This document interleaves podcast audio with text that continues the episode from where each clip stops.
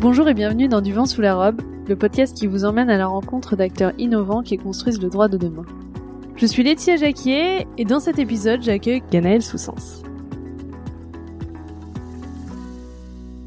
Pour cet épisode, on poursuit dans la thématique de la gestion du temps, mais avec en bonus une bonne dose d'expérience client. Aujourd'hui, on vous raconte l'histoire de Ganaëlle Soussens et de comment elle a gagné 25 à 30% de temps et fidélisé ses clients en créant Applicable, une application qui modélise les différentes étapes d'une procédure contentieuse et permet d'accompagner ses clients tout au long de celle-ci. Avec Ganaël, on a notamment parlé de comment son outil permet de rendre à ses clients la maîtrise de leur procès tout en lui faisant gagner beaucoup de temps et de sérénité dans l'exercice de son métier, de l'utilité pour les avocats de créer un parcours client, de l'importance d'utiliser un langage clair et accessible, mais aussi de la nécessité d'interroger ses clients sur leur satisfaction et de sa chaîne YouTube qui lui permet de gagner en visibilité et d'acquérir de nouveaux clients. Bref, plein de sujets passionnants et très opérationnels qui vous inspireront à coup sûr pour votre pratique. Bonne écoute. Bonjour Ganaël, merci beaucoup d'être avec nous aujourd'hui. Je suis ravie de te recevoir euh, dans ce podcast. Bonjour Laetitia, merci à toi pour ton invitation. Ganaël, tu es avocate en droit de l'immobilier à Paris et dans le cadre de ton exercice, tu as développé Applicable, une application qui modélise les différentes étapes d'une procédure contentieuse et qui permet d'informer au fur et à mesure le client du traitement de son dossier et des suites de la procédure.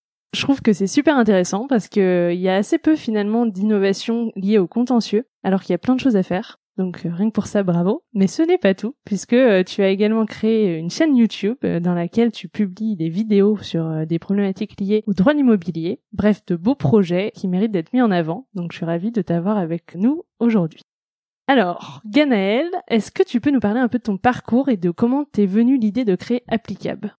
Alors j'étais collaboratrice au début de ma carrière je me suis installée. J'ai eu la chance assez rapidement de participer à un contentieux de masse. Donc j'ai eu un afflux de dossiers, plusieurs centaines de dossiers sur un contentieux sériel de contestation de prêts bancaires. Donc après m'être installée, au bout de deux ans, j'avais déjà euh, plusieurs centaines de dossiers en portefeuille. Ce qui est chouette. Ce qui est chouette, c'est un peu déroutant parce que j'ai dû apprendre beaucoup de choses très très vite et notamment je suis passée de une associée fraîchement installée à sept au cabinet ah oui, c'est une croissance assez rapide. Presque trop, parce que j'ai dû apprendre le management, les équipes, et surtout, ce que j'ai appris un peu à mes dépens, c'est que il faut surveiller ses indicateurs, il faut surveiller sa rentabilité, l'argent rentré, la trésorerie rentrée, puisque il y avait un afflux régulier de dossiers. En revanche, ces dossiers n'étaient pas rentables. Et pourquoi ils n'étaient pas rentables?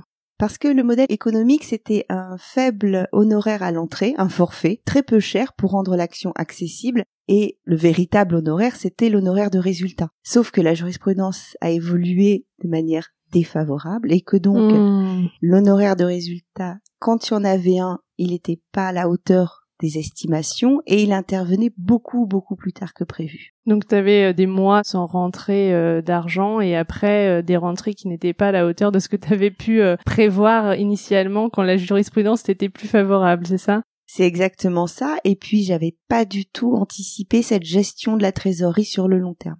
Donc, j'ai appris à mes dépens. Et donc, je me suis retrouvée à un moment je crois que c'était 2016 avec un stock de personnes au cabinet euh, et d'abord moralement presque l'obligation de ne plus rentrer de dossier puisque sachant que le résultat ne serait pas à la hauteur des attentes du client donc il fallait couper le robinet de l'afflux de dossiers donc de trésorerie tout en ayant l'autre obligation déontologique, professionnelle, de traiter les dossiers existants, de les mmh. mener jusqu'à leur terme au mieux des intérêts du client. Donc j'avais une véritable problématique, beaucoup de travail à faire. Mais qui correspondait à finalement très peu de rentrées d'argent et euh, t'avais pas la possibilité euh, d'élargir ton activité à ce moment-là parce que euh, bah, t'avais déjà trop de boulot avec les dossiers que t'avais. Oui, et puis j'avais axé mon développement, ma présence sur les réseaux plutôt d'affaires à ce moment-là, sur ce contentieux-là, donc j'étais mmh. connue pour ça. Donc on venait de chercher pour ça, et toi tu voulais plus de ces dossiers. Non. Alors comment on fait quand on se rend compte de ça? Parce que je pense que ça doit aussi arriver à d'autres confrères ou consoeurs. Euh, on encaisse le coup déjà.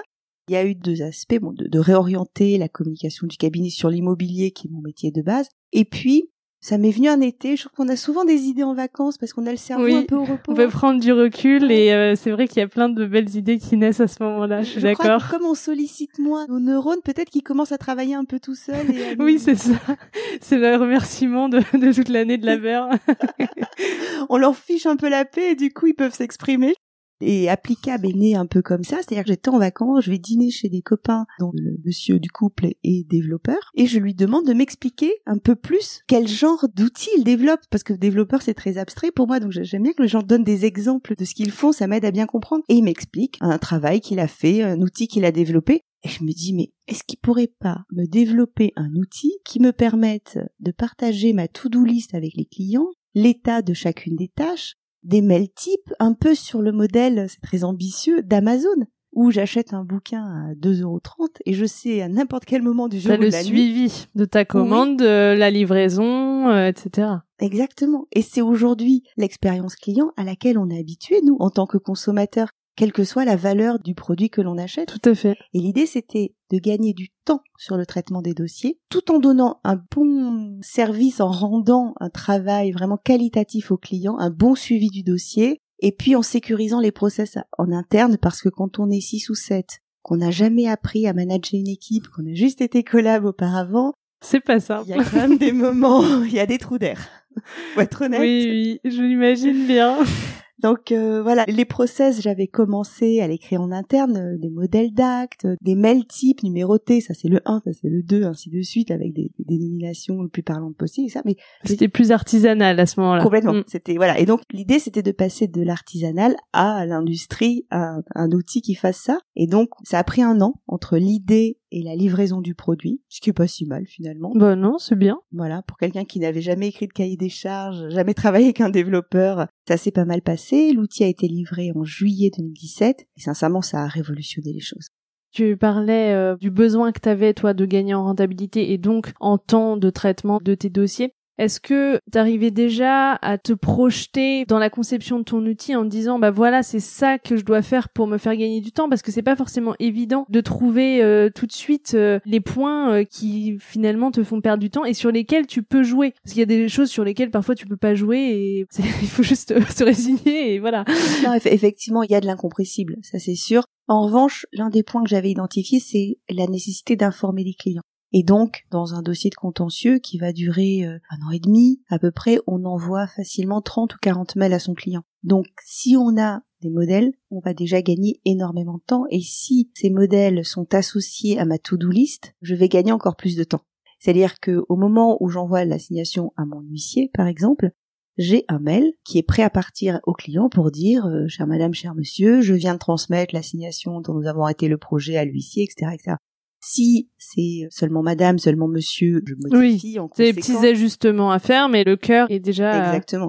Et l'idée, c'est ça dans applicable, c'est que chaque étape du dossier, et on allé finement dans le découpage puisqu'on a 110 étapes par procédure, des variations selon que l'on est en demande ou en défense, puisque oui, forcément, c'est pas la même procédure. On se constitue, selon que l'on est appelant ou intimé, selon que l'on est en référé au fond, au commerce. Voilà, il y a il y a combien de procédures? Il y en a 10 ou 12 qui sont modélisées.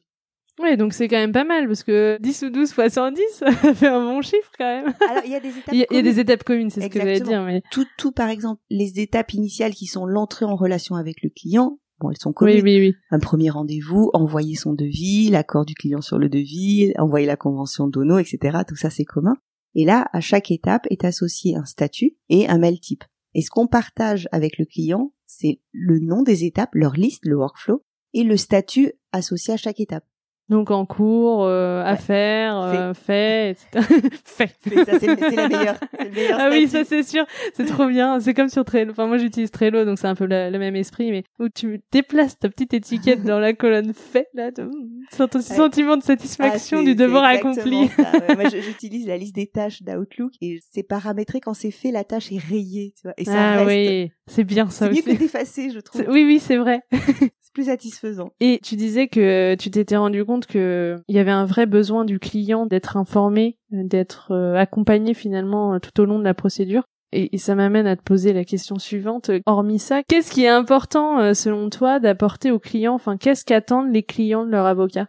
Alors, en contentieux, puisque c'est ce que je connais le mieux, c'est vraiment c'est ça, c'est d'être accompagné et de comprendre un peu ce qui leur arrive. Parce que déjà, quand on a un contentieux, c'est souvent qu'on a des emmerdes. Ensuite, on est confronté à un avocat, il faut payer des honoraires, et on est confronté au système judiciaire qui est long et complexe. La procédure devant le tribunal judiciaire ou devant la cour d'appel, c'est compliqué. C'est compliqué. Même pour les avocats, ah, c'est oui, compliqué. Il y a tellement de rouages différents, de petits pièges à éviter, enfin de choses à connaître sinon tu te trompes. Et, puis c'est long. Et c'est long et c'est fait de micro-étapes.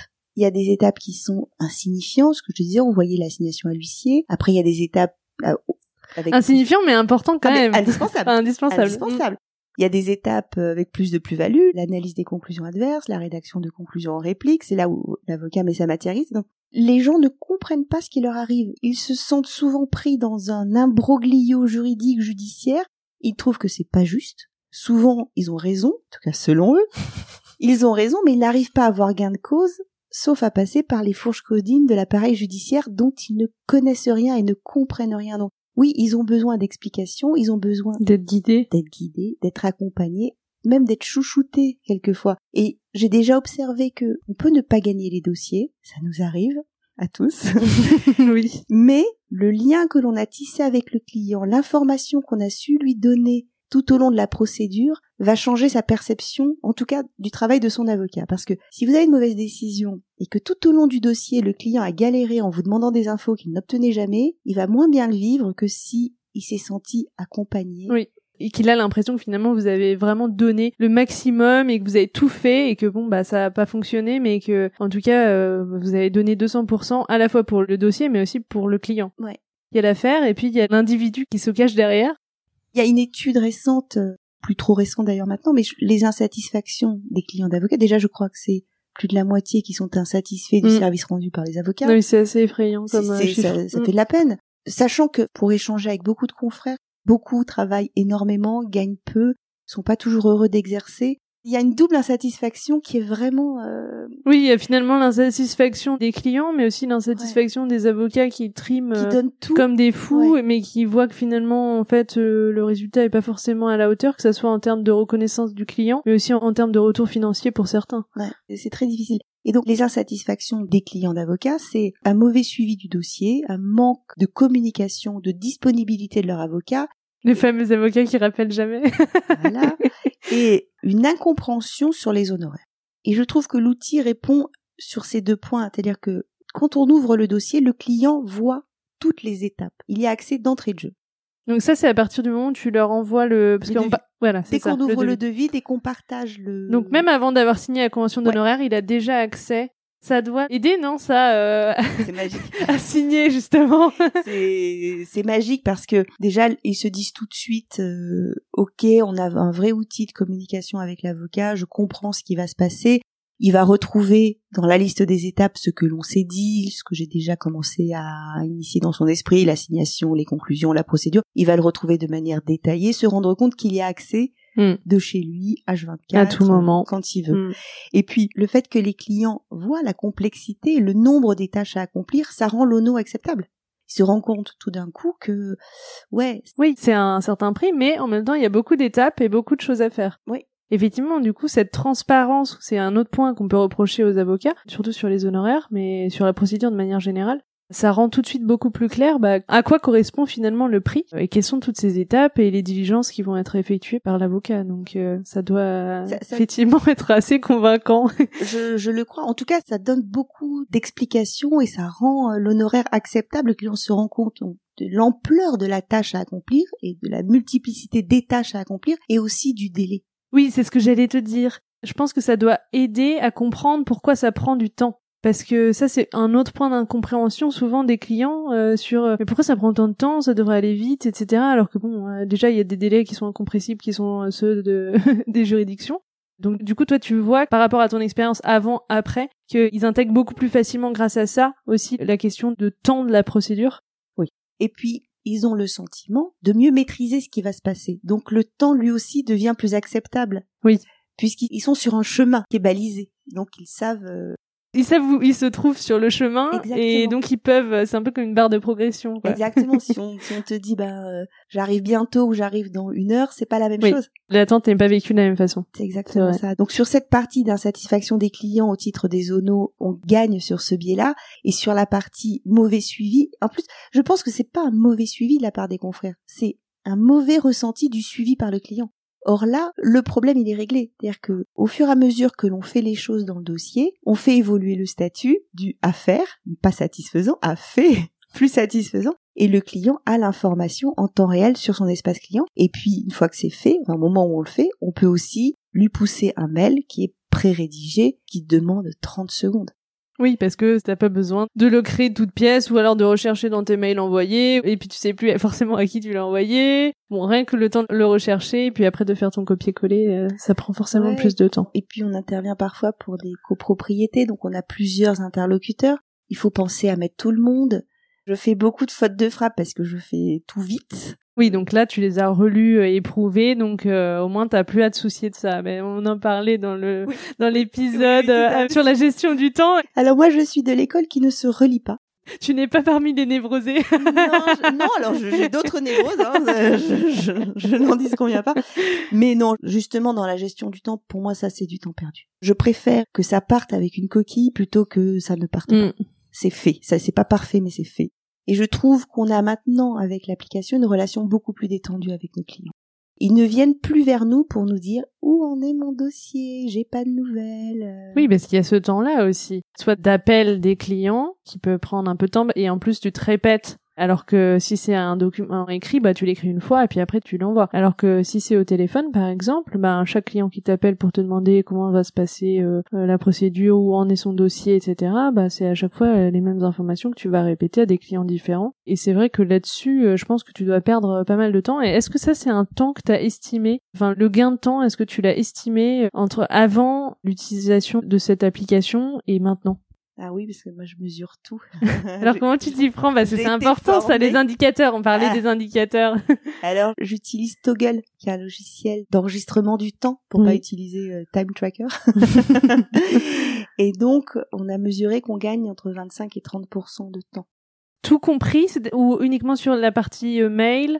Tu comptes aussi les appels que tu ne reçois plus ou pas? Tout compris, c'est-à-dire qu'on compare un dossier, procédure, tribunal judiciaire au fond, avant, après. D'accord.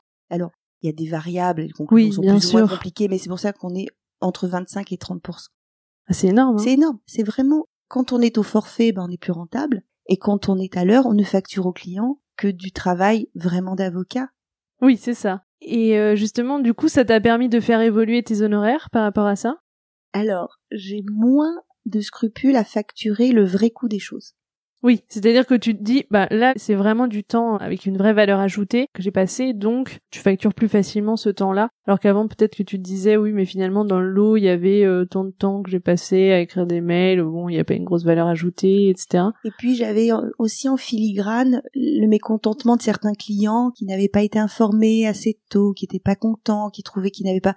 Donc là, t'avais plus de mal à facturer. Euh, bah ouais. ouais, quand Parce que c'est tu disais, bon, déjà, ils sont pas très contents, donc ça. euh, si en plus je leur envoie une grosse facture, euh, ça va pas trop passer, quoi. Voilà, ça va être un point de crispation supplémentaire. Là, non, je sais que cette source de mécontentement, elle s'est vachement apaisée. Donc, euh, bah du coup, c'est le prix. Et alors, justement, quels sont les retours que tu as de tes clients euh, par rapport à cette application que tu utilises et... Quand je l'utilise pour envoyer le devis, que j'ouvre le dossier, que je mets le- l'espace client à disposition d'un prospect, par exemple, il y a parfois un effet un peu waouh, ah c'est c'est chouette votre truc, euh, voilà. Et ensuite, en cours de procédure, finalement c'est acquis. Une fois qu'ils ont découvert l'outil, euh, bon voilà, ils s'en servent. On a un système de messagerie que les clients utilisent très facilement. C'est une messagerie instantanée? Non.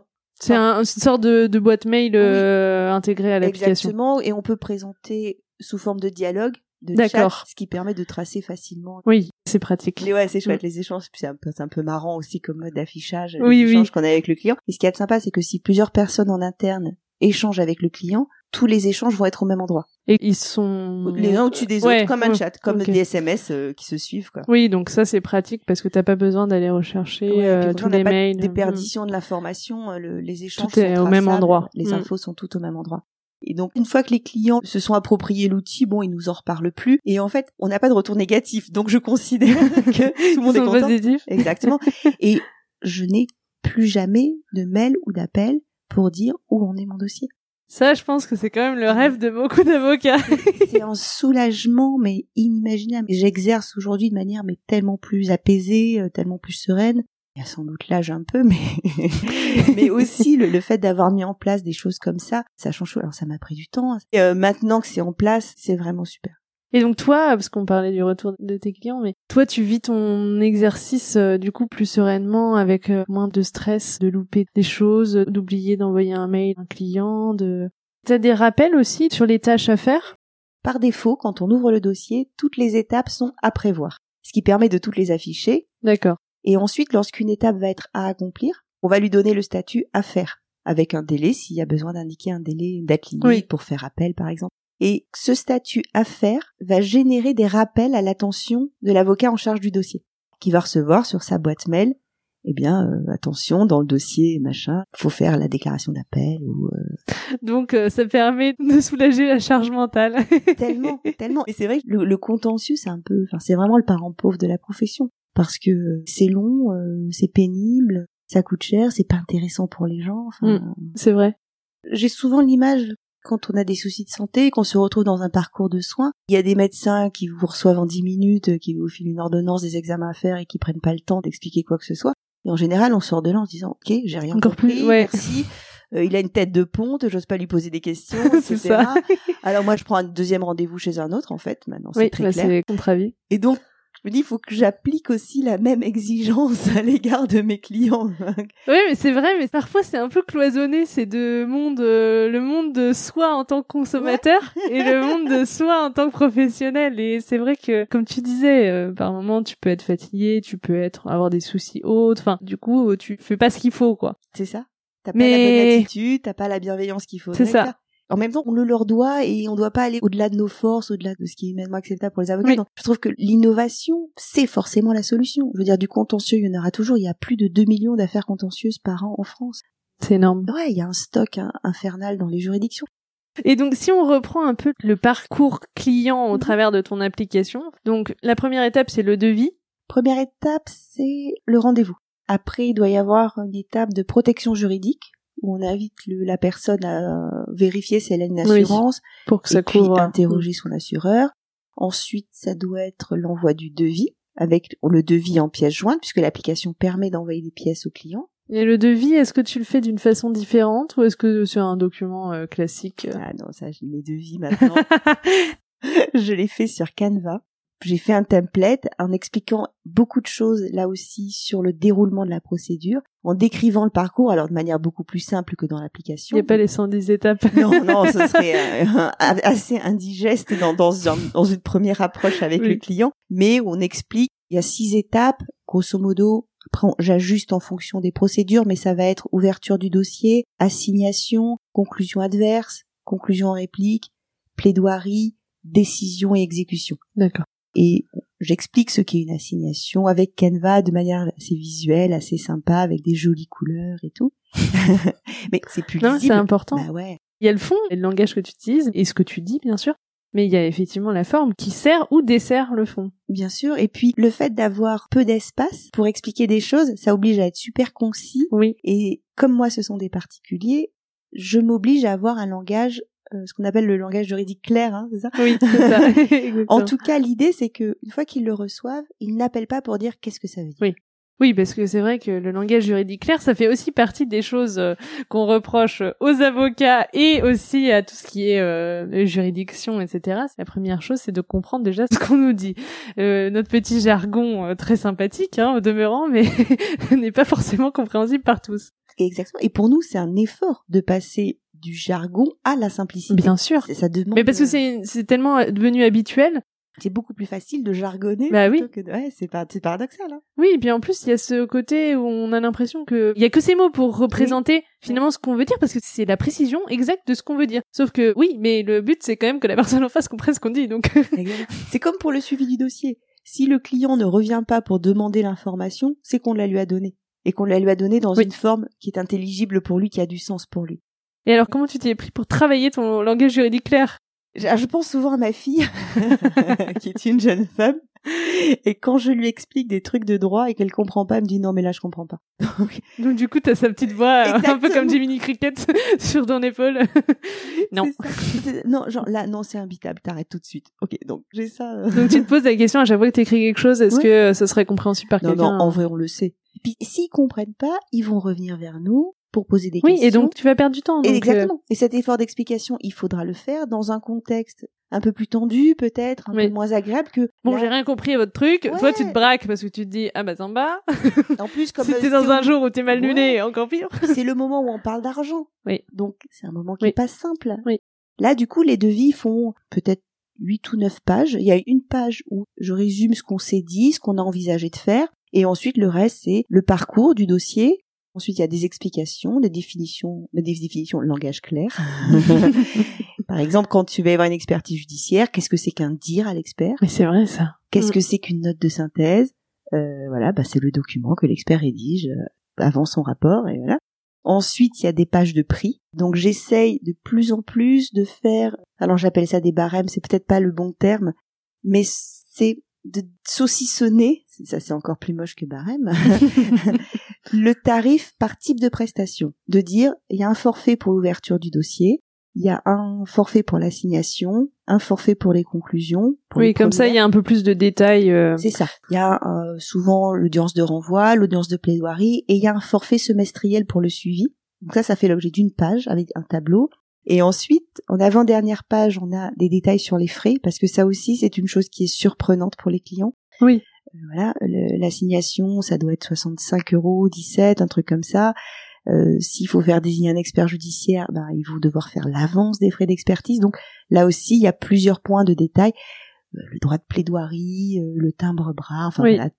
Oui, toutes ces choses qui ont un coût et qui peuvent facilement être euh, interprétées par le client comme étant finalement arrivant finalement dans, dans la poche de l'avocat, alors que finalement c'est Mm. des frais qui sont. Oui, puis si- à ça. Ouais, et puis si on leur dit avant, pareil, ils le vivent mieux, Oui. euh, c'est c'est compris, Oui, c'est voilà. De l'information et pas de la justification. Exactement. Mm. Et la dernière page, euh, je me suis inspirée de- du partenaire financier avec lequel je bossais sur les dossiers de prêt. C'est vraiment quelles sont les prochaines étapes. Donc la prochaine étape, c'est votre accord sur le devis, c'est la signature de la lettre de mission, c'est le versement d'une provision et la rédaction de l'assignation. Oui, donc il voit déjà les premières étapes. euh. Exactement. Une fois, il reçoit le devis et il sait ce qu'il doit en faire. Oui, c'est un peu le call to action. Exactement. Exactement. Mais c'est bien parce que tu commences déjà à les guider finalement dès le devis. Bien sûr. Et en plus de ça, ils ont accès, comme on le disait tout à l'heure, à l'espace avec euh, tout le détail euh, de toutes les étapes et de toute la procédure qui va arriver. Oui, on réalise avec l'expérience que effectivement ce parcours client depuis, on va dire internet, puisque c'est vraiment pour moi un des leviers un de des canaux ouais, ouais, d'entrée des dossiers, d'entrée des clients.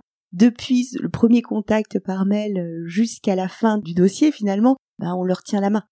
Oui, mais c'est vachement important. Et est-ce que à la fin justement du dossier, donc euh, tu as gagné, allez, on, on part là-dessus, tu as gagné ton dossier, le client est ravi et tout.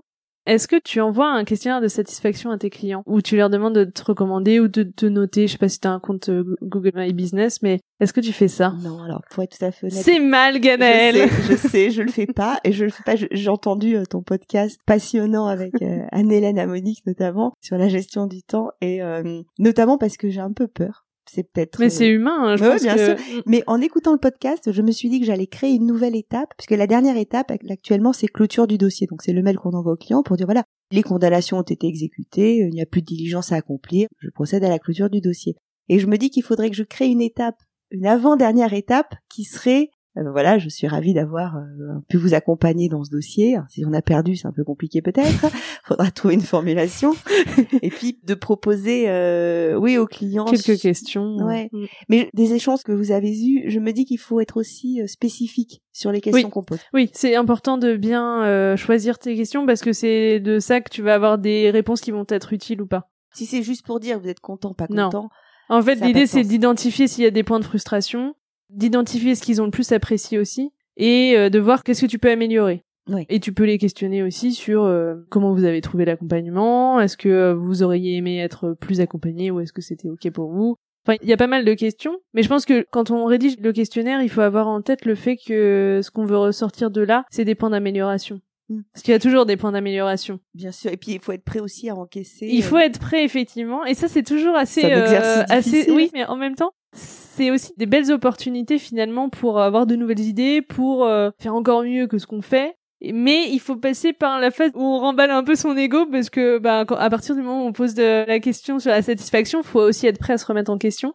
parce que sinon ça sert à rien. Clairement. Alors, ce qui me fait penser que peut-être ce serait intéressant de le faire à différents stades du dossier. Tout à fait. Et peut-être pas seulement à la fin. Non, euh, tu peux le faire ouais. par exemple au milieu. Et d'ailleurs, je pense que c'est bien de le faire à ce moment-là parce que tu peux anticiper et rectifier le tir à ce Ouais. moment-là, alors que quand c'est fini, ben euh, Et puis, c'est fini. tu vas voir, c'est vraiment un truc d'avocat, mais je me dis peut-être qu'en cours de dossier, le client va pas s'autoriser à être trop vilain.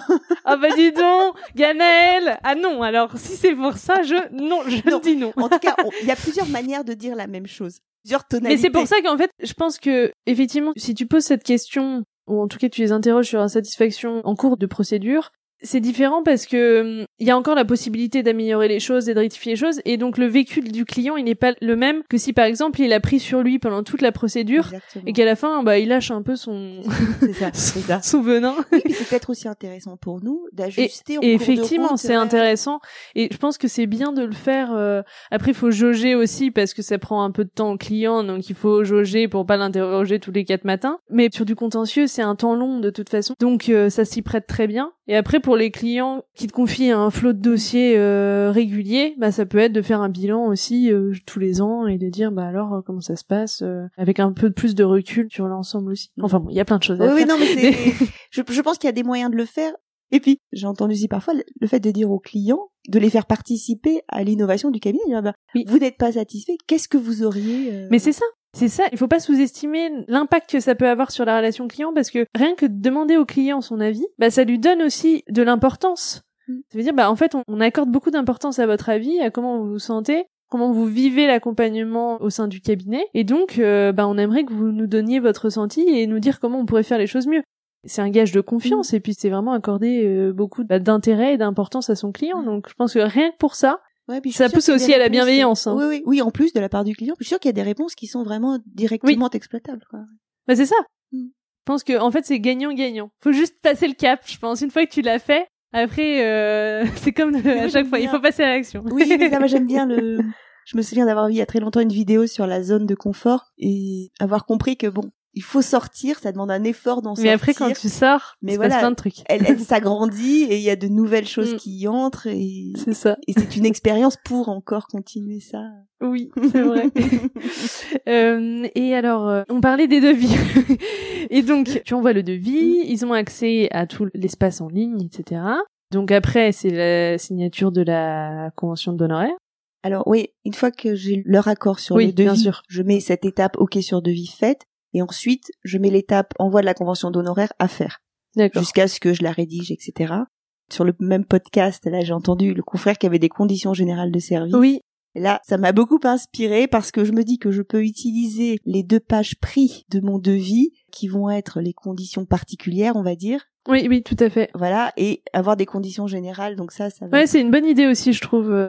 Là, j'ai un modèle de convention d'honoraires assez classique qui doit être celui de l'ordre du CNB. Et donc, la partie prix, elle est un peu noyée. Donc, ensuite, il y a envoi de la convention d'hono. Il y a euh, retour de la convention d'hono signée, euh, envoi de la facture de provision, paiement de la facture de provision. Et ensuite, demande de pièces client, retour des pièces par le client. Pour les pièces, euh, il y a un- aussi un espace dans l'application pour l'échange de- des pièces et des documents. Alors, dans la version actuelle, le flux se fait du cabinet vers le client.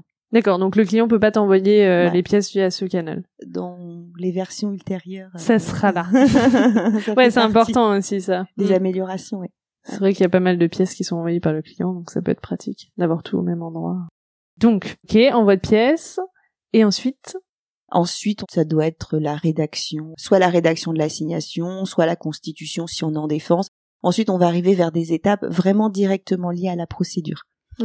L'envoi de ce projet au client pour recueillir son accord sur ce qu'on a préparé. Une fois qu'on est OK, on a une version finale que l'on va transmettre à l'huissier. Ça fait aussi l'objet d'une étape. Ensuite, on a le retour de l'huissier. Donc, par exemple, quand j'envoie à l'huissier, je mets l'étape envoi de l'assignation à l'huissier faite et j'ai un petit mail d'explication à destination du client. Donc, il sait qu'il a donné son accord et il est informé du parcours de l'acte après avoir donné son accord. Et moi, je vais mettre à faire l'étape d'après qui est retour de la première expédition par l'huissier. D'accord. Et ensuite, l'étape, ça va être placement de l'assignation délivrée, communication des pièces, enfin voilà, tout, tout Mm. le cursus, euh, tout le process que suit notre dossier contentieux, jusque des audiences de mise en état, sachant qu'on peut les dupliquer, jusqu'à la préparation du dossier de plaidoirie, l'envoi du dossier de plaidoirie, la date de plaidoirie. Donc il y a aussi un espèce d'agenda euh, de la Ouais. procédure. Ouais, on peut associer des dates aux étapes, D'accord. Et ces dates-là vont implémenter un agenda que l'on partage avec le client. Ah, c'est génial ça. Ouais, donc du a- coup, tu as à la fois la possibilité de le voir dans le détail quand tu regardes la liste des étapes, Ouais. mais aussi d'avoir un, un aperçu plus général sur un calendrier. Ouais, et on peut l'afficher euh, dossier par dossier ou bien pour l'ensemble du cabinet, ce qui permet aussi par exemple de répartir euh, la charge si on est plusieurs Oui. euh, au sein du cabinet. ça c'est important. Ouais, c'est pas mal. Et, ça va jusqu'à l'audience de plaidoirie, le délibéré. Donc là, quand je rentre d'audience, bah, j'ai un petit mail. Voilà, en général, on dit les parties ont plaidé conformément à leurs écritures. Oui. Alors là, c'est pas du langage juridique clair. oui, Il faut peut-être faire quelque chose là-dessus. oui, c'est Voilà. vrai. Euh, ouais, je vais trouver une formule. la décision sera rendue à telle date. Je ne manquerai pas de vous la communiquer dès qu'elle aura rejoint. Donc, c'est Hmm. des trucs basiques quoi que l'on écrit un million de fois dans sa vie quand on fait du contentieux. Oui, c'est vrai. Et là, on a juste, de manière un peu caricaturale, on pourrait simplement mettre la date du délibéré Ouais. et faire partir le mail. Sauf pour certaines audiences où t'as besoin d'ajouter un peu, euh, mais en tout cas t'as une trame de base qui est là et que t'as juste à compléter. Ça fait de toute façon gagner du temps. C'est vrai que c'est tous ces petites choses qui occupent l'esprit dont tu te débarrasses. euh, On a beaucoup, beaucoup diminué ce- tout cet aspect-là. euh, et donc, sur les étapes, je reviens Oui. donc à la date de délibéré. Et ensuite, est aussi modélisée toute l'exécution. D'accord, oui, c'est important aussi. Un, un pain point. Alors, j'aime pas les anglicismes, mais qui est vraiment un, un Point de douleur. de souffrance, plus qu'un point, un champ entier. C'est vrai qu'il y a encore plein d'étapes. Ouais, il y a encore plein d'étapes à faire. Donc ça aussi c'est modélisé. Alors forcément quand on ouvre le dossier, on ne sait pas quel sera le résultat. Donc on a Oui. les étapes qui correspondent à un dossier gagné où on Oui. va chercher des fonds par exemple ou l'exécution de la condamnation et on a aussi les étapes du dossier perdu. Oui, bien sûr, faut envisager les deux là options. aussi, bah, il faut continuer à accompagner le client. Et à partir du moment où on a la décision, à partir du moment où on sait qu'on fait pas appel, exécution ou pas, on peut, comme pour toutes les autres étapes, archiver celle devenue Oui, inutile. donc du coup tu laisses que ce qui est euh, Exactement. encore On- d'actualité. on allège un Mm. peu la liste, euh, la fin du workflow pour que ça reste lisible. Et est-ce que t'as des mail types pour chaque étape ou pas pour toutes parce que ça s'y prête pas forcément? Pas pour toutes, mais il y en a pour 90%. Et dans ces mails, euh, c'est principalement pour expliquer ce que tu fais et à quoi correspondent les différentes étapes? Oui, c'est pour expliquer l'étape. Par exemple, quand on dit euh, première audience de mise en état, c'est un peu, c'est un peu. Le truc hyper clair déjà. Mais en quoi? Quoi en boîte? Première audience, super, ils vont plaider tout de suite. Non, hélas, c'est vraiment les. Oui, c'est un peu la fausse joie, la mise en état. l'avant-propos de. Et donc, dans le mail, on dit voilà, la juridiction examinera votre affaire à l'occasion de son audience du temps. Lors de cette audience, le fond du dossier ne sera pas évoqué, mais seulement le déroulé de la procédure. Et quand c'est la première audience de mise en état, on dit le magistrat va vérifier si un confrère s'est constitué, c'est-à-dire s'est manifesté au soutien des intérêts de la partie adverse, ce qui est déjà le cas. la constitution, c'est effectivement Voilà. un mot euh, pareil. Ouais, déjà. Euh, le magistrat va également vérifier si j'ai communiqué mes pièces, ce que je n'ai pas manqué de faire. Bien sûr. Et à partir de là, je sais plus quelle est la formulation, mais il va donner une nouvelle date à la partie adverse pour ses conclusions, les conclusions étant le document sur lequel euh, chacun euh, développe ses Oui, mais les conclusions, c'est pareil. Enfin, en fait, il y a tellement de mots. ouais, en plus, Parce que pour- conclusion, pour la- le commun des mortels, c'est une conclusion, une synthèse. et les conclusions, par ses motifs, et disent, mais je vais être condamné à payer 10 000 euros là. Non, non, c'est simplement la demande d'article 700 de la partie adverse. Oui, mais l'article 700, du Voilà. coup, tu l'expliques aussi? Alors, il y a des facs. Ah, t'as des FAQ Tu m'avais caché ça. Que de 20 rebondissements. ans de barreau.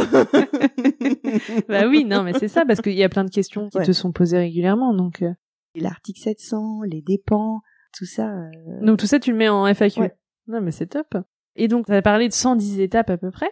Mais pour arriver à cette belle application où apparaissent ces 110 étapes, il faut quand même se pencher sur euh, comment tu travailles et tes process, etc. Et toutes les étapes d'une procédure et voir les micro-étapes. Donc comment tu t'y es pris? J'ai pris un ordinateur et un clavier, pour être plus exact. J'ai tout écrit. Alors c'est évolutif, hein? Oui. J'imagine que tu as dressé une première liste et puis qu'après il y a d'autres choses qui sont venues et que tu complété, etc. Complètement. À l'usage, euh, se rend compte qu'il y a des étapes qui doivent être ajoutées, d'autres qui n'ont pas d'intérêt. Donc comme j'ai accès au paramétrage, je peux encore le faire il y a couché sur le papier bah, les différentes étapes de la procédure, mais il y a aussi couché sur le papier les différentes étapes du parcours client, qui est euh, quand est-ce que tu informes, qu'est-ce que tu vas dire, comment tu vas l'exprimer et tout ça. Et ça, c'est des étapes qui viennent s'intercaler finalement. Donc c'est pour ça qu'il y a beaucoup de... ouais, le, le parti pris, c'est de dire l'information vers le client, elle est liée à une étape. Oui, effectivement, euh, ça correspond à une étape. Mais après, il faut encore bien identifier quelles sont les informations utiles pour le client, qu'est-ce qui euh, n'est pas forcément utile, comment je vais l'expliquer, euh, quels mots euh, peuvent être compliqués, enfin tu vois, et là on en vient au langage juridique mais du coup c'est quand même euh, une structuration et déstructuration de l'esprit où tu dois vraiment tout déconstruire. Mais il y a beaucoup du retour d'expérience de ces centaines de dossiers. Oui. Où toutes les questions des clients, elles ne sont pas toutes restées à l'esprit, mais oui, il y en a beaucoup que tu avais en tête. De ces interrogations, je crois avoir compris quel est le besoin en termes d'information en termes de régularité, en termes de profondeur de l'information, de compréhensibilité, je sais pas si ça existe, mais d'intelligibilité de, l'information. ça, c'est le retour d'expérience de ces centaines de dossiers. Et est-ce que tu as été accompagné euh, sur cette étape sur les process, justement, de dessiner des process, ou est-ce que tu l'as fait seul j'ai travaillé plusieurs semaines avec une femme formidable qui s'appelle Estelle Fontaine, qui travaille sur les process en entreprise. Elle fait beaucoup d'autres choses pour aider les entreprises à gérer leurs ressources humaines, mais notamment ça, la mise en place de process, parce que je connaissais le mot, je savais que ça existait, mais je ne faisais pas le lien entre moi et les process, ou l'inverse. Donc je m'en sentais absolument pas capable. Oui, ça te semblait être une montagne. Et puis surtout quelque chose totalement hors de mon champ de compétences.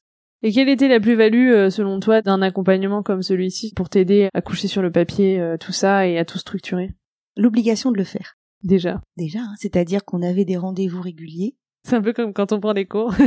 Mais, ouais. ça force à s'y mettre. C'est exactement ça parce que on a beaucoup de choses à faire. Et si on n'a pas cette obligation-là de se poser une demi-journée ou trois heures ou deux heures pour faire ce job-là, finalement, on le décale, on le décale et c'est pas sûr qu'un jour on le fasse. Et puis le fait d'être à deux, avec quelqu'un qui est euh, un œil neuf. Ouais, un œil neuf qui n'a pas l'a priori de l'incompétence, de je vais jamais y arriver, etc. Oui, c'est un vrai apport. Ouais, c'est vrai. Euh, du coup, moi, dans mon activité de conseil, on, accompagne aussi euh, des avocats justement à poser un peu leur process et dresser un parcours client. Et en fait, tous les avocats qu'on a accompagnés ont exactement la même peur de euh, mais non mais ça paraît énorme enfin je vais perdre tellement de temps. Et, en fait euh, finalement quand on suit les différentes étapes après ah oui mais en fait c'est pas si compliqué que ça. Enfin ça prend du temps bien sûr mais derrière il y a un tel euh, gain. Tellement. Puis c'est des choses que l'on sait. On sait traiter nos dossiers je dirais, voilà, maintenant il suffit de, de, de, se faire assister, de se faire aider, accompagner pour écrire ça sur le papier. 1, 2, 3, 4, 5, 6. Bah, une fois que l'affaire est clôturée, bah, quelle est l'étape d'après? Ouais, c'est ça. Mais il faut, voilà, faut se poser. et puis prendre un petit peu de recul sur son activité pour pouvoir tout poser euh, sur le papier. Mais très sincèrement, sans Estelle, je ne l'aurais jamais fait. J'avais vraiment besoin de cet accompagnement-là. Ça me paraissait une montagne. Et en fait, non, c'était petite balade sympathique que l'on a fait à deux, dans la bonne humeur. Petite croisière. Exactement.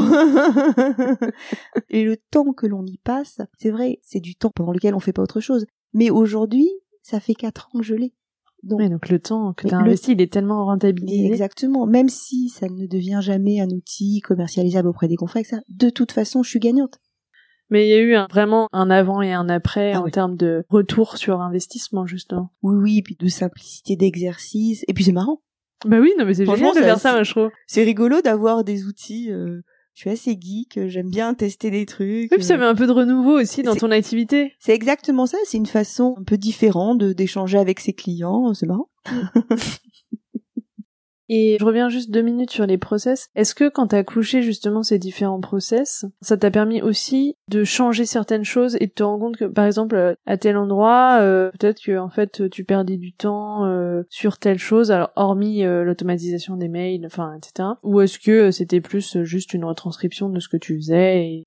Je crois que ça a permis de rationaliser et de se rendre compte de l'enchaînement et de l'ordre dans lequel il faut faire les choses. Et du coup, de les faire toujours dans le même ordre, c'est beaucoup plus facile. Il y a un gain de temps aussi par rapport à ça, du coup, j'imagine. Ouais. Et j'imagine aussi que si tu travailles avec d'autres, que ce soit euh, des stagiaires, des collaborateurs, etc., le fait d'avoir aussi ce process-là, bah, c'est du temps en plus de gagner où tu vas pas expliquer forcément tout le détail. Et pareil pour les mails, ils sont déjà prêts, t'as pas besoin de les relire. Mm, C'est exactement ça. T'as une transmission finalement aussi de l'information en interne et d'uniformisation aussi de la présentation de la procédure et des contacts qui sont pris avec les clients. euh, peu importe l'interlocuteur, ce serait une réponse euh, finalement euh, commune. Ouais, ouais, c'est exactement ça. Tous les gens du cabinet qui ont accès au dossier savent ce qui a été fait, ce qui n'a pas été fait. Et c'est très facile, même pour un stagiaire qui a jamais vu de procédure. Il reçoit, il a le retour, par exemple, de la première expédition de l'assignation. Donc, il va pouvoir cocher retour première expédition de l'assignation. Pardon pour le jargon. Et l'étape d'après, c'est le placement de l'assignation.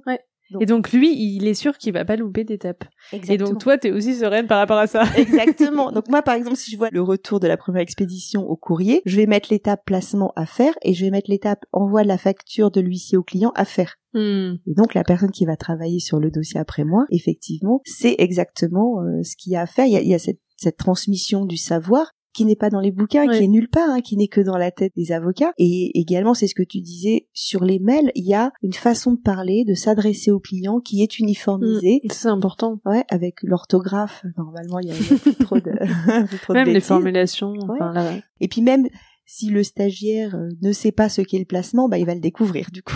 Oui, c'est ça. Mais du coup, c'est un côté très formateur, je trouve aussi. Quand tu commences en cabinet, honnêtement, enfin, t'apprends tout en cabinet, hein, euh, soyons réalistes.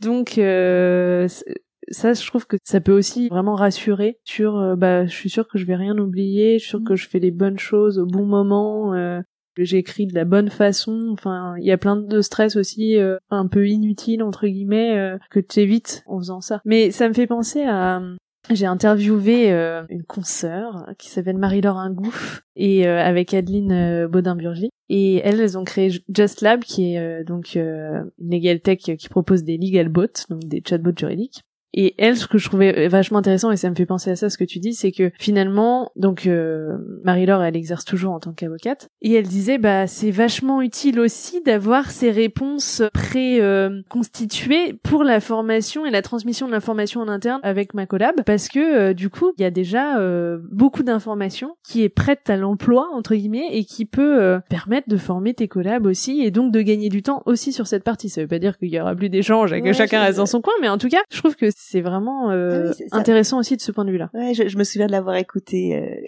et, c- et ça fait monter en compétence les collaborateurs, les ça. clients et les collaborateurs. Et puis je trouve que c'est une transmission un peu en douceur du savoir. Effectivement, ce que je trouve intéressant, c'est que tu peux en fait naviguer un peu et apprendre par toi-même, et ça rend plus autonome aussi. Oui. Et puis ça veut dire aussi que les stagiaires, les jeunes collaborateurs ou les assistants qui travaillent avec nous vont venir vers l'associé ou vers l'avocat senior que pour des questions qui ne sont pas déjà résolues. C'est ce qu'expliquait Oui, euh, Tout à fait, exactement. Sur euh, vraiment des points qui ont une véritable euh, valeur ajoutée, euh, où il y a une complexité particulière, etc. Et donc là aussi, tu gagnes du temps. Hmm, Parce que répéter cinq ou dix fois par mois en fonction de son volume d'affaires contentieuses, bah maintenant l'assignation il faut la placer.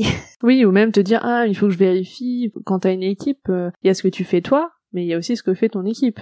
Et alors, est-ce que ton application, elle peut être, donc aujourd'hui, tu l'as développée pour toutes les procédures qui sont liées au contentieux liés à l'immobilier, les procédures civiles, on va dire. parce Oui, que, les procédures voilà, civiles, oui. C'est des procédures euh, civiles les, les plus ordinaires.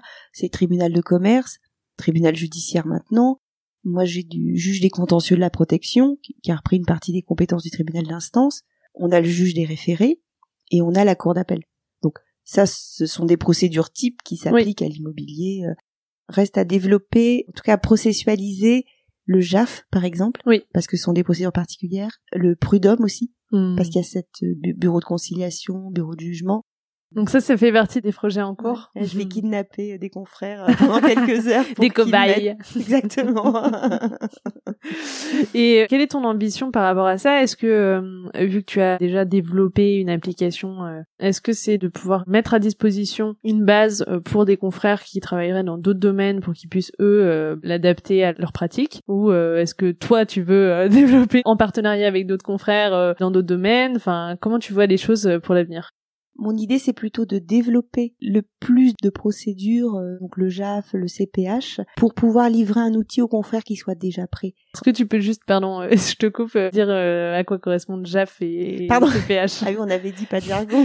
JAF, c'est juge aux affaires familiales. Voilà, et le CPH, c'est le Conseil des prud'hommes. Et ces deux procédures ont la particularité de se dérouler en deux temps. Ce sont des process qui sont différents du tribunal judiciaire, de la cour d'appel. Donc le propos c'est de les développer, enfin de décrire ces process-là, d'associer des mails types qui vont être spécifiques et qui vont expliquer euh, avec euh, encore plus d'expertise que, que la mienne le déroulé de ces procédures pour livrer ensuite aux confrères un outil qui soit fini.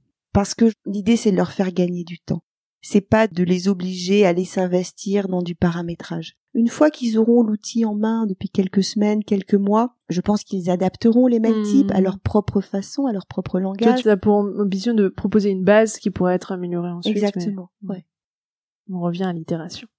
il y a l'amélioration continue, mais ça, je pense que de toute façon, il y a que en faisant et en utilisant que tu vois certaines choses aussi. Hein. Là, par exemple, une des évolutions que l'on va apporter à l'outil, aujourd'hui, les messages types qui sont associés aux étapes sont transmis par email au client.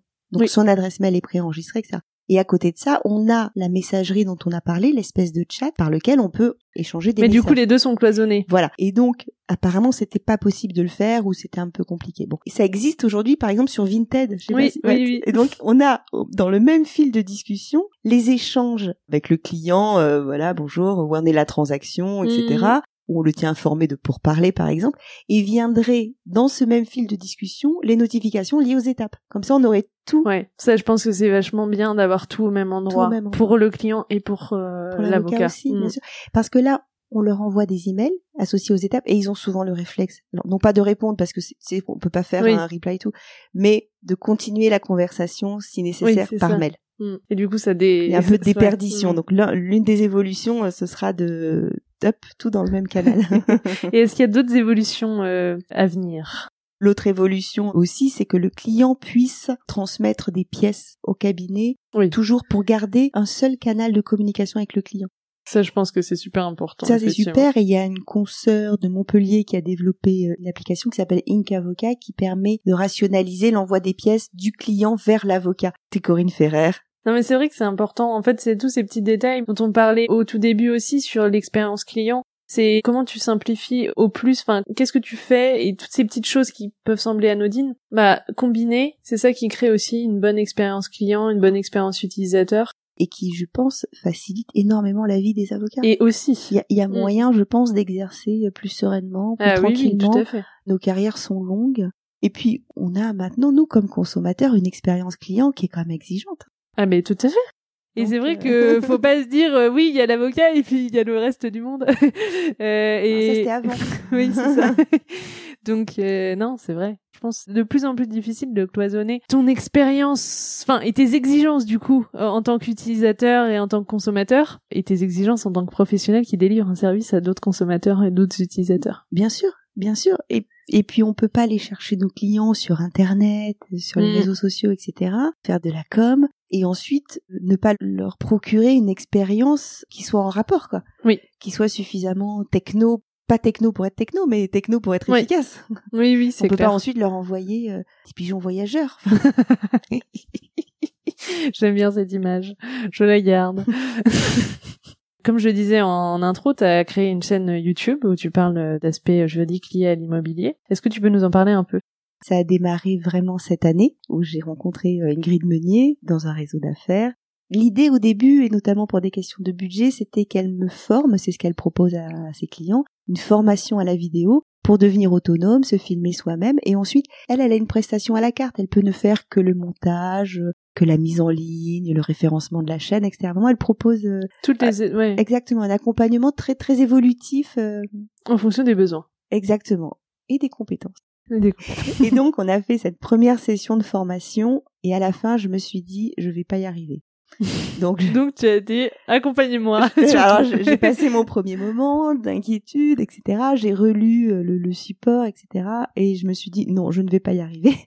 Et donc on a envisagé ensemble les conditions euh, d'un accompagnement plus poussé que simplement la formation et le montage par la suite.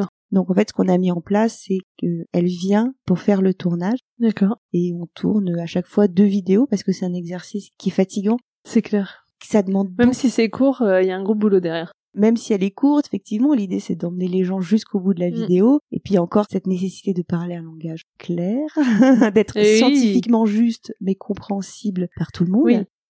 On a aussi euh, des webinaires, donc ça, ça a été la nouveauté, euh, comme beaucoup, hein, du confinement 2020. L'explosion des... webinaires. Exactement. Et est-ce que euh, toi, tu, alors j'ai compris que c'était récent le lancement de ta chaîne YouTube, mais est-ce que tu as des clients qui sont arrivés par ce biais-là? Ouais. Donc tu mesures déjà l'impact en termes de d'apport de clientèle par rapport à ça. En fait, j'ai un, depuis plusieurs années, j'ai un tableau. Et tu notes par quel biais Exactement, je note le nombre de prospects, les petites consultations via le site du CNB, là, une demi-heure ah, oui, oui. J'aime bien cet outil-là. Mm. Ça, fait partie du parcours client. Comme ils viennent d'internet, c'est pas toujours des prospects très qualifiés. Donc l'idée dès qu'il y a une entrée en relation, c'est de les envoyer vers ce site qui permet de prendre des rendez-vous prépayés. Oui. Après le rendez-vous, la première consultation, il y a le devis. Et après le devis, la convention d'ONO, etc. Et donc, je note systématiquement le nom du prospect. Euh, et oui, je note l'origine. Mais ça, c'est vachement bien de faire ça c'est des bons indicateurs aussi. Ouais. Parce que c'est ça qui te permet finalement de savoir si, euh, voilà, ça vaut la peine euh, en termes de bah, d'apport de clientèle, enfin par canal quoi. Complètement. Est-ce que je continue à investir mmh, là-dessus Tout à fait. Euh, oui, parce que c'est du temps quand même. Et alors, ce que m'a expliqué Ingrid et qu'elle travaille aussi, c'est le référencement de la chaîne. Mais oui, c'est super important pour qu'on te trouve. VSIO, mmh. qui est aussi un vecteur de visibilité de la chaîne. On touche à la fin de cette interview et il y a deux questions que j'aime poser à la fin. Euh, la première, c'est quel conseil tu donnerais aux avocats, aux professionnels du droit qui nous écoutent, qui aimeraient innover? Et la deuxième, ça sera après. Ah. Suspense. quel conseil? C'est plutôt un encouragement, c'est lancez-vous. C'est pas très grave si euh, le premier essai n'est pas le bon, ni le deuxième, ni le troisième. C'est pas grave. À chaque fois, vous aurez appris des choses et ça vous aidera pour euh, une nouvelle innovation ou même dans votre pratique au quotidien. Donc, n'ayez pas peur. Osez. Osez. Mais oui, complètement. Qu'est-ce qu'on risque? Oui. Mon père disait toujours, le plus grand risque, c'est de ne pas prendre de risques. Et alors, moi, j'aime beaucoup citer Véronique Sanson qui dit, celui qui n'essaye pas ne se trompe qu'une seule fois. Et ben voilà. que des belles, que des belles citations. Ah que des auteurs, euh, quand même, à la hauteur. c'est ça. oui, oui, oui, oser. Et puis euh, sortir de son circuit habituel quand on est avocat. C'est chouette de fréquenter des confrères. Mais, c'est chouette aussi de voir d'autres gens. Bien sûr. oui. Mais oui. Et puis on apprend plein de choses des autres. Mm. Tu vois, échanger avec toi, échanger avec Anne-Hélène, avec euh, c'est formidable. Ça ouvre le, le champ des possibilités. Ah, c'est vrai. Je suis d'accord. Il y a plein de belles euh, choses à découvrir et enfin c'est toujours intéressant d'avoir euh, une mise en perspective avec d'autres euh, visions, d'autres profils, d'autres façons de faire. Ah oui oui, on peut très bien se nourrir de ça mm. et et puis ça aide à trouver des nouvelles idées aussi. complètement. et puis se reposer aussi parce que c'est eh ce qu'on se disait au début, c'est que tout les idées, la créativité, elles viennent rarement dans le rush, dans l'urgence, dans le stress. Faut euh, essayer de se poser de temps en temps. Des temps de pause. Euh. Pas simple, mais il faut. Ouais. Et alors, ma deuxième question. Euh, sur quelle note tu voudrais terminer cette interview? Alors, j'aimerais que ce soit une note d'optimisme. Je trouve que l'innovation en matière de droit, elle a commencé et elle va de plus en plus mm. imprégner la profession. Elle va de plus en plus se diffuser et on a vraiment que des choses à y gagner j'ai très envie que dans 5 ou 10 ans, on, les clients disent euh, bah moi j'ai adoré euh, le suivi euh, que mon avocat m'a donné de mon dossier. Nouvelle enquête de satisfaction qui aura évolué par rapport à ça. complètement inversé la tendance que l'insatisfaction des confrères ce soit pas des temps de travail insupportables pour des rémunérations médiocres. Et puis pour des tâches qui parfois sont pas du tout intéressantes Exactement, voilà, je me dis qu'on peut il y a une marge de progression et j'ai vraiment envie euh, j'ai envie d'y croire et je pense que voilà ton travail euh, fait partie de des, choses positives qui vont permettre de merci. d'améliorer euh, tout ça. On peut se donner rendez-vous dans cinq ans alors. Grand plaisir bon bah merci beaucoup Ganaël, j'étais super euh, contente d'échanger avec toi. merci, pour ce partage d'expérience, c'était très riche. Et puis à très bientôt. Euh, dans cinq ans. dans cinq ans pour de nouvelles aventures. Et quand même avant, mais bon, on fera le bilan dans cinq ans. Au revoir. Au revoir. Voilà, c'est terminé pour aujourd'hui. J'espère que l'épisode vous a plu. N'hésitez pas à me faire des retours sur cet épisode, me dire si ça vous a aidé, si vous trouvez que c'est intéressant, si le format vous plaît. Si le podcast vous plaît, n'hésitez pas à me mettre une très bonne note, de préférence 5 étoiles sur iTunes, ça m'aidera beaucoup, et à parler du podcast autour de vous. Si vous avez des questions, ou si vous voulez donner votre avis, ou si vous avez envie de partager votre point de vue sur tous ces sujets d'innovation, N'hésitez pas, vous pouvez le faire sur les pages du vent sous la robe sur les réseaux. Donc il y a une page sur Instagram, une page sur Twitter, une page sur LinkedIn, une page sur Facebook et sinon sur le site internet, sur la page dédiée à chaque épisode, vous avez la possibilité de laisser des commentaires. C'est vraiment fait pour ça, ça peut être très intéressant de débattre sur ces sujets, donc n'hésitez pas. Et sinon je vous donne rendez-vous dans 15 jours pour le prochain épisode. À bientôt!